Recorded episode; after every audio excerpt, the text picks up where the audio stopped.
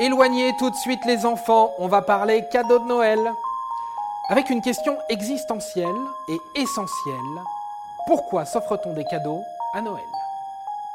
Je peux vous poser une question? Alors, euh, question? Quelle étrange question. Vous avez des questions? C'est l'occasion de mourir moins. Spoiler alerte, et c'est là qu'on enlève les enfants. Non, ce n'est pas le Père Noël qui offre les cadeaux, vous le saviez, c'est vous, c'est moi, nos parents, nos grands-parents, etc. Non mais c'est pas vrai, mais c'est pas vrai, mais c'est pas vrai Centurion Tous les ans, on dédie à Noël une part très importante de notre budget de fin d'année. En moyenne, les Français dépensent 571 euros pour offrir un peu plus de 8 cadeaux. Les enfants sont pourris, vous savez. Alors qu'avec un bout de ficelle et un morceau de carton, ils s'amusent comme des fous. Mais enfin. Mais d'où vient cette tradition? Pas de panique, on vous explique tout. Comme beaucoup de nos traditions, l'origine de l'échange des cadeaux nous vient de l'Antiquité. Au départ, nos ancêtres ne fêtaient pas Noël, mais les Saturnales, des fêtes païennes célébrées pour le solstice d'hiver. C'est l'hiver, votre présage, c'est tout. Ça vaut pas le coup d'en discuter pendant trois mois. L'hiver Pour marquer le coup, les Gaulois s'offraient généralement des denrées alimentaires et décoraient leur maison avec du gui et du hou.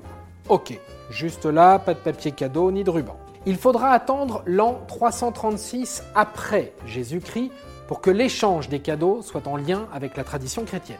Cette coutume serait une réminiscence des présents apportés par les rois mages à Marie, Joseph et l'enfant Jésus. Ils offrent de l'or, de l'encens et de la myrrhe. Une sorte de résine thérapeutique, la myrrhe. Ne touchez pas à ça, malheureux. Ce ne sont pas des cadeaux, ce sont des. des paquets. Des paquets de toute taille que nous allons donner avec Thérèse. Oui, c'est le Noël de, de Florimérogis. Ensuite, au 19e siècle, l'avènement de la bourgeoisie et l'ouverture de grands magasins ont peu à peu fait perdre son sens religieux à Noël, qui s'est dissocié de la naissance de Jésus pour devenir la fête des enfants. En voilà deux qui croient au Père Noël. Pauvre gosse, un enfant du soleil, tu te rends compte? Dans le même temps, le fameux Père Noël fait son apparition pour distribuer chaque année des cadeaux aux enfants sages. Et c'est ainsi que la légende est née. Et voilà, maintenant, vous savez tout. Et joyeux Noël, accessoirement. Tiens, cadeau. Oh bah vous parlez d'un cadeau. Oh c'est moche. T'es chiant, on avait dit pas de cadeau. Passe de bonnes fêtes. Bonsoir. Joyeux Noël quand même Et bon réveillon. Attends, avant de partir, j'ai juste un truc à te dire. Viens découvrir notre podcast Sexo, la question Q. Deux minutes pour tout savoir sur la sexualité féminine.